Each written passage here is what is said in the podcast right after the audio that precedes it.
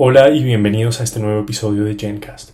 El episodio de hoy va a ser un poco diferente porque voy a estar hablando solamente yo sin un invitado y les voy a contar brevemente por qué.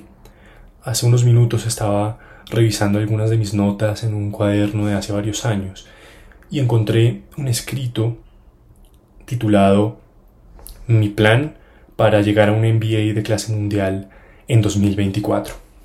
Esto lo escribí hace tres años cuando Todavía trabajaba en consultoría de negocios e imaginaba una carrera por ese camino. Y lo más interesante de ese plan es que, no se cumplió. En lugar de en 2024 estar en el plan de llegar a un MBA, que es un poco la ruta típica que sigue alguien con un background en, en negocios, terminé cofundando y ahora liderando una empresa de biotecnología llamada Dogma Biotech, en donde hacemos ingeniería de microorganismos para optimizar proteínas con uso terapéutico. Y luego les puedo contar un poco más de dogma, pero lo que más me interesa es contarles sobre cómo ese plan para llegar hasta el MBA no se cumplió y cómo terminé llegando al mundo de biotecnología, levantando capital de riesgo para cofundar eh, esta empresa, reclutando científicos de alto nivel en Colombia para que fueran mis socios. Así que rebobinemos un poco para anecdóticamente contarles cómo fue este proceso.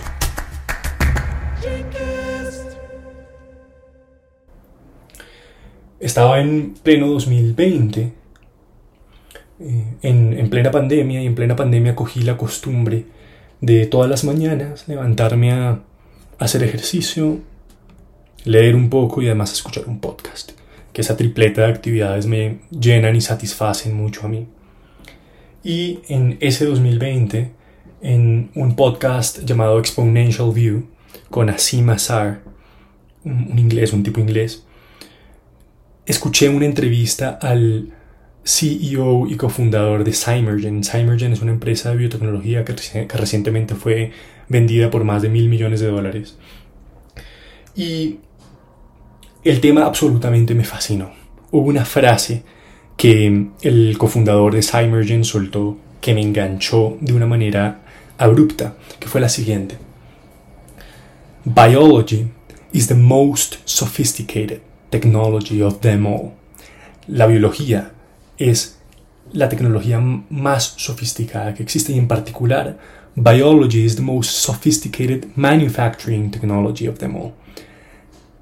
La biología es la tecnología de manufactura, de producción más sofisticada que existe.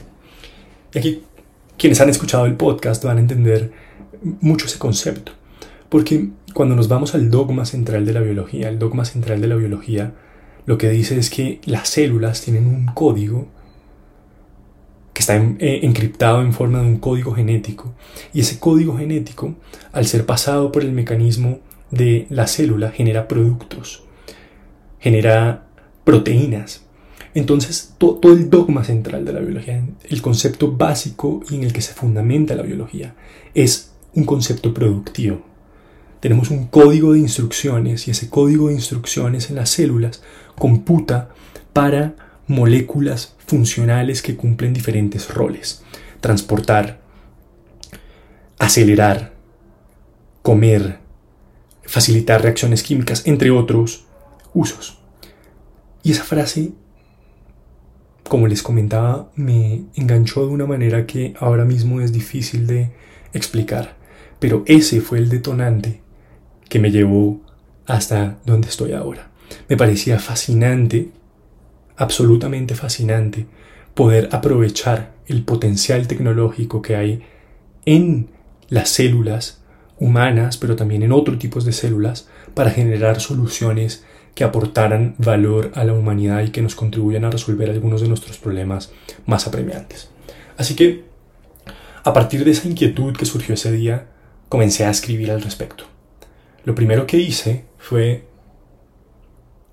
comenzar a lanzar una serie de artículos sobre biología sintética. Conté el caso de Cymergen, relaté también otros casos de otras empresas exitosas que habían utilizado en particular biología sintética para resolver problemas fascinantes. Y esa fue mi manera de poner un primer pie en ese mundo. Eh, eso no sabía a dónde me iba a llevar esa inquietud intelectual, pero algo que comenzó a suceder de manera natural es que a partir de esos artículos se comenzaron a desencadenar conversaciones con personas relevantes en el espacio de la biotecnología. Especialmente comencé a tener conversaciones muy interesantes con personas en el mundo hispanohablante que estaban utilizando ciencia disruptiva, innovaciones científicas disruptivas y las estaban llevando a, empresas. Y en el proceso de tener esas conversaciones de manera desinteresada con personas en este espacio hispano de la, de la biotecnología, pues tuve un pensamiento. Y fue el pensamiento de, oye, hace mucho tiempo, hace muchos años, tienes la idea de querer lanzar un podcast. Nunca había sabido en qué lanzar un podcast, pero siempre había tenido ahí esa intención. Y dije, bueno, estoy teniendo conversaciones tan interesantes con personas en el mundo de biotech que sería interesante lanzar el primer podcast de habla hispana eh, enfocado en innovaciones de biotecnología con foco y talento en América Latina. Así que así fue como nació este podcast, Gencast, que lancé a principios de 2022. Eh, y en ese proceso de lanzamiento del podcast, para mí una pregunta muy importante era cuáles van a ser mis KPIs aquí. ¿Qué va a medir mi éxito en Gencast? Y me puse a, analizar diferentes alternativas y por supuesto lo primero que se viene a la mente cuando estás hablando de un medio de difusión es la amplitud con la que se está escuchando ese medio de difusión, qué tantas personas te están viendo, qué tantas personas te están escuchando. Y me di cuenta muy rápidamente que esa no era la métrica de interés para mí. De manera inicial no me interesaba que Gencast lo escucharan, ya fueran 10.000 personas de manera mm, semanal o 100 personas. Lo que me interesaba era poder poner ahí afuera en el mundo algún tipo de energía creativa y energía comunicativa que para mí siempre van muy de la mano, no hay creación sin comunicación. Y en línea con eso pensé, bueno, el mejor KPI que existe para mí, para este podcast, es que tantas cosas se desencadenan en mi vida a partir de este esfuerzo creativo. La creatividad es una energía, es una forma de energía que pones en el mundo y todo despliegue de, energía tiene a su vez reacciones de diferente tipo. Personas que conoces, ideas que vienen a tu mente, ideas que pasan a ejecución, ideas que ahora tienes mayor apertura para mm, escuchar, proyectos que se ejecutan y todo lo que se desencadena a partir de la ejecución de un proyecto. La creatividad es un despliegue de energía y la energía tiene consecuencias y trae cosas consigo. Así que dije, esa va a ser mi métrica qué cosas pasan en mi vida como resultado de estar poniendo esta energía creativa ahí afuera.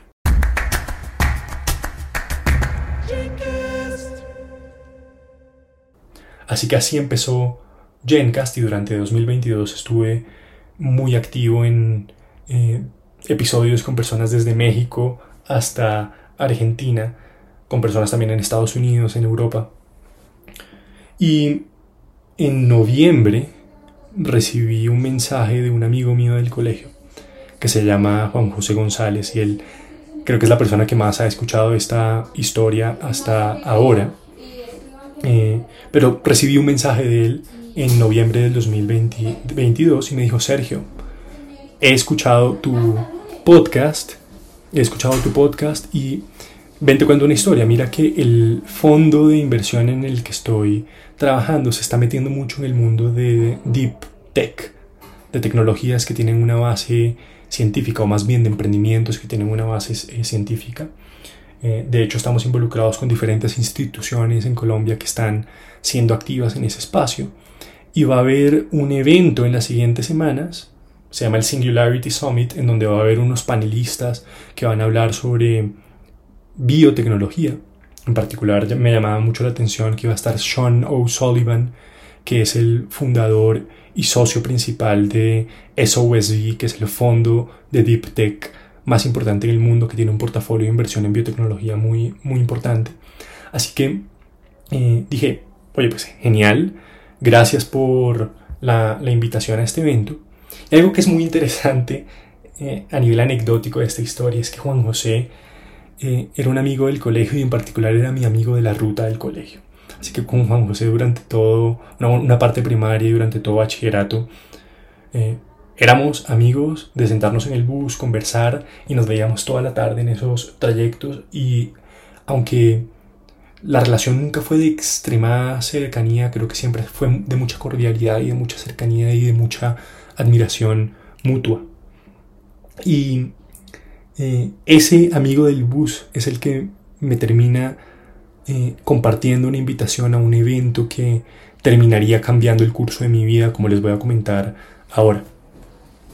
Llego yo al Singularity Summit eh, en, noviembre y cuando llego muy rápidamente me encuentro con Juan José que tiene a su lado a un tipo, a un caballero barbado con un cuerpo muy fit, me llamó mucho la atención me llamaron la, atención esas características, eh, porque se veía alguien muy acoplado y muy en su centro. Y Juan José me dijo, ven, Sergio, te presento a, a Federico, mientras yo me aproximo a ellos, se me caen los audífonos por el piso, ruedan, tengo que ir a recogerlos. Así que no fue el saludo y no fue la introducción más eh, elegante con este tipo Federico pero finalmente estrecho su mano en el Singularity Summit. Mucho gusto, soy Sergio Mario del Risco. Federico Márquez se presenta, socio eh, de un company builder y venture capital que se llama Gridex, que conforma empresas de biotecnología y, e invierte en ellas. Y enseguida lo primero que yo le dije a Federico fue, oye, me encantaría invitarte, me, encantaría invitarte a mi podcast. Y así unos días después Federico terminó participando en Gencast, pero sobre todo ese día en el Singularity Summit, Federico me cuenta de lo que están haciendo en Gridex. En Gridex básicamente lo que hacen es que reclutan dos tipos de talentos muy diferentes. Por una parte, reclutan proyectos científicos latinoamericanos que, tengan un trasfondo de investigación muy importante y que ya tengan tecnologías concretas con una aplicabilidad concreta.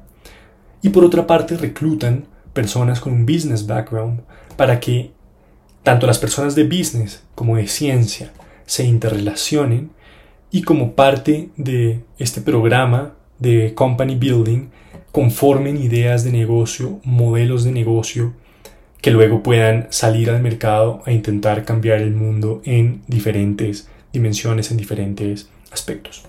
Y me llamó mucho la atención a mí ese prospecto, sobre todo porque yo venía reflexionando desde hace mucho cómo podía meterme un poco más de lleno en este mundo de biotech que a nivel intelectual y a nivel energético me estaba aportando tanto. Así que me quedó ese tema ahí en, mi mente, rondando, rondando, rondando. Y el día en que entrevisto a Federico para Gencast, que los invito a escuchar ese episodio, voy a dejar un link en las notas de este episodio. Ese día, luego cuando nos quedamos conversando después de grabar el episodio, Federico me dice eh, en su acento argentino, che, yo veo que vos estás para emprender. Y eso terminó desencadenando un sentimiento y una hipótesis a nivel personal que yo ya traía y es que quería dar el salto hacia crear una empresa.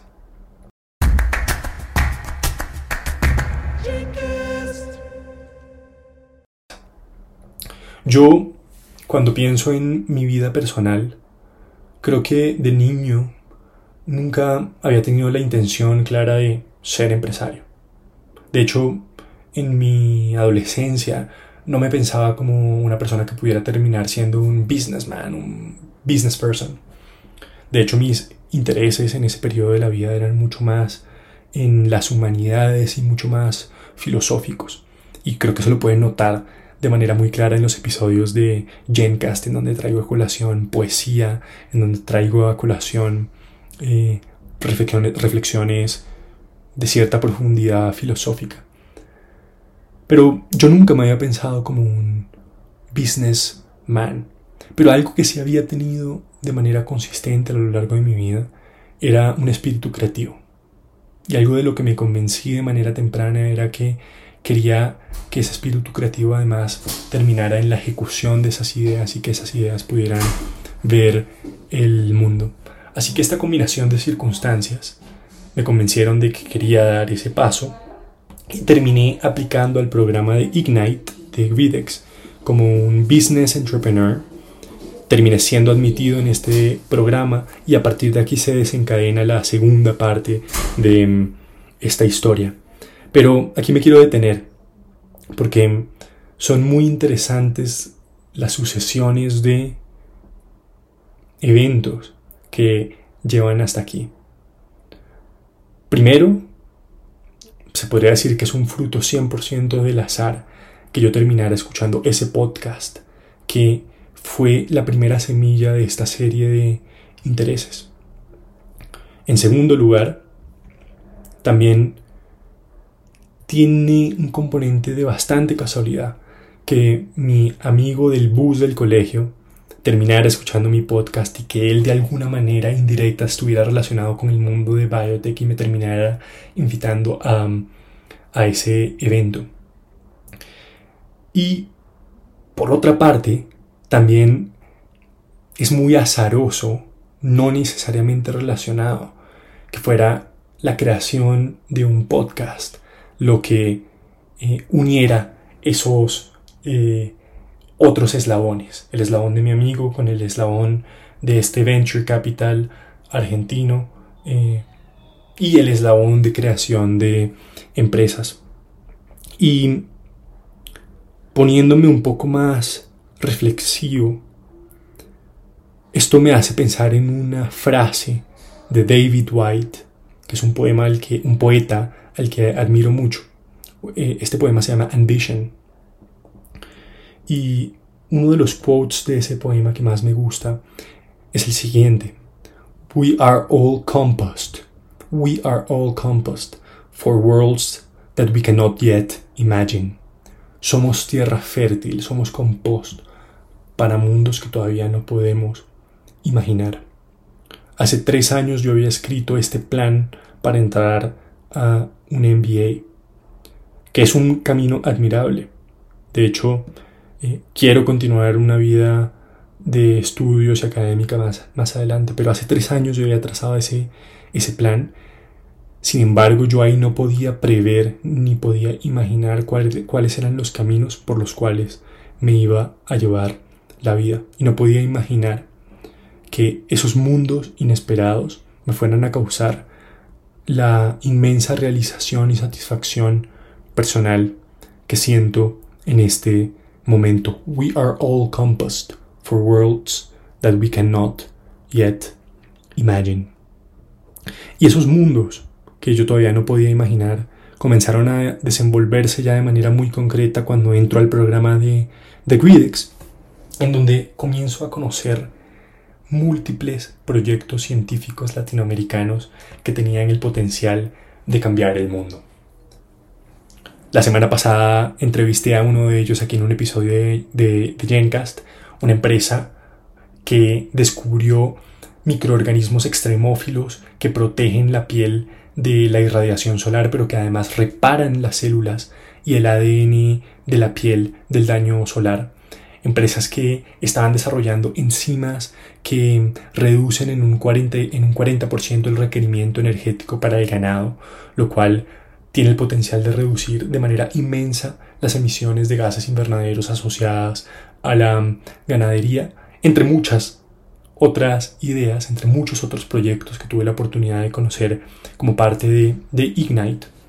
Y ahí, en ese programa, fue a donde, donde conocí a mis socios actuales en Dogma Biotech. Carlos Javier Almésiga, Ángela Espejo y Alexander Rodríguez, a quien les mando un caluroso saludo y abrazo desde este episodio de Gencast. Y por cierto, van a venir ellos en uno de los siguientes episodios a que hablemos eh, de manera distendida sobre lo que estamos haciendo en Dogma Biotech. Así que me reúno con ellos, que tenían además la particularidad de ser colombianos, pues los otros proyectos estaban enfocados en Brasil, México, Argentina, Chile. Y me reúno en una primera instancia con ellos y lo que ellos me dicen es, mira Sergio, nosotros lo que tenemos es una tecnología para eh, optimizar las modificaciones post-traduccionales específicamente en células de levadura para producción de proteínas con uso terapéutico.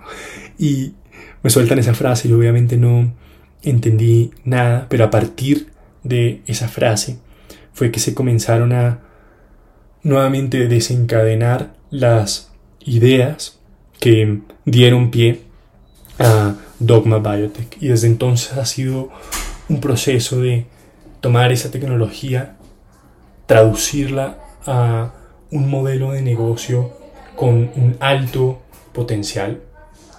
Y ahora estoy aquí como CEO y cofundador de Dogma Biotech y me gustaría contarles algunos de los hitos que ya hemos logrado en, Dogma Biotech desde nuestra fundación.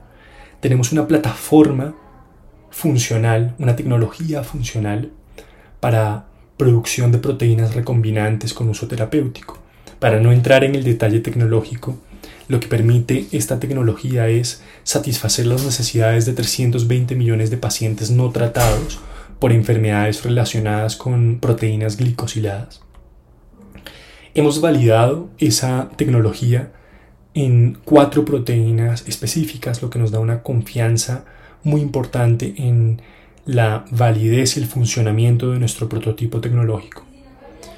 Por otra parte, hemos logrado el licenciamiento de esta tecnología a una empresa farmacéutica española que ya validó nuestros protocolos productivos a nivel preindustrial y que está desarrollando ensayos preclínicos con una de las proteínas desarrolladas en nuestra plataforma.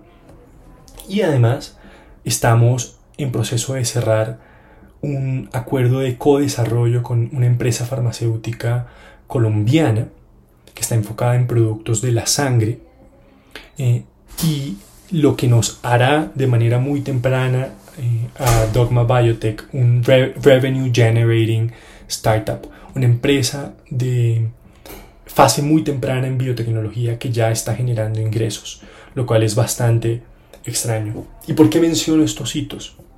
Menciono estos hitos porque todo esto se desencadena, todo esto es el fruto a partir de semillas energéticas que sembré yo hace mucho tiempo, pero que también sembraron mis socios a lo largo del tiempo y que ahora están viendo la luz en forma de una organización empresarial que quiere tener un impacto eh, positivo en la salud de las personas a escala global.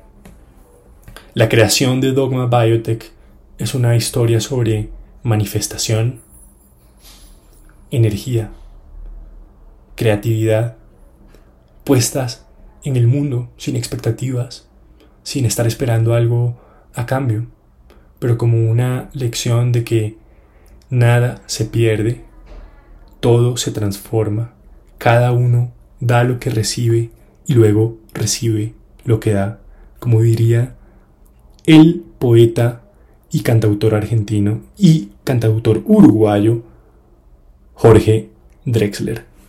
Muchas gracias por escucharme el día de hoy. Son las 5 y 25 de un viernes y termino mi semana de manera muy feliz grabando este episodio. En próximos episodios, como les comentaba, entraré mucho más en detalle de lo que estamos haciendo a nivel tecnológico y a nivel de modelo de negocio en Dogma Biotech.